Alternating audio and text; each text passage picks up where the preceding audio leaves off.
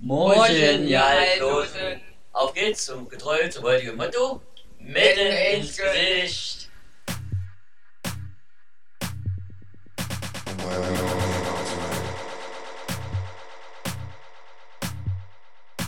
I just couldn't wait to share this experience with you, you know. Music is uh, so important to me.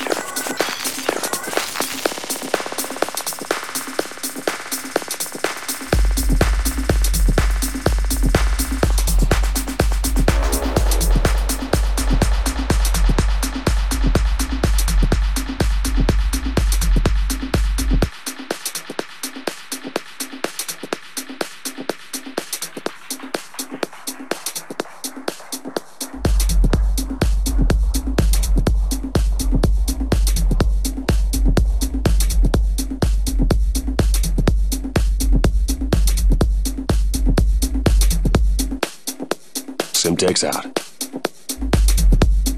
across the universe.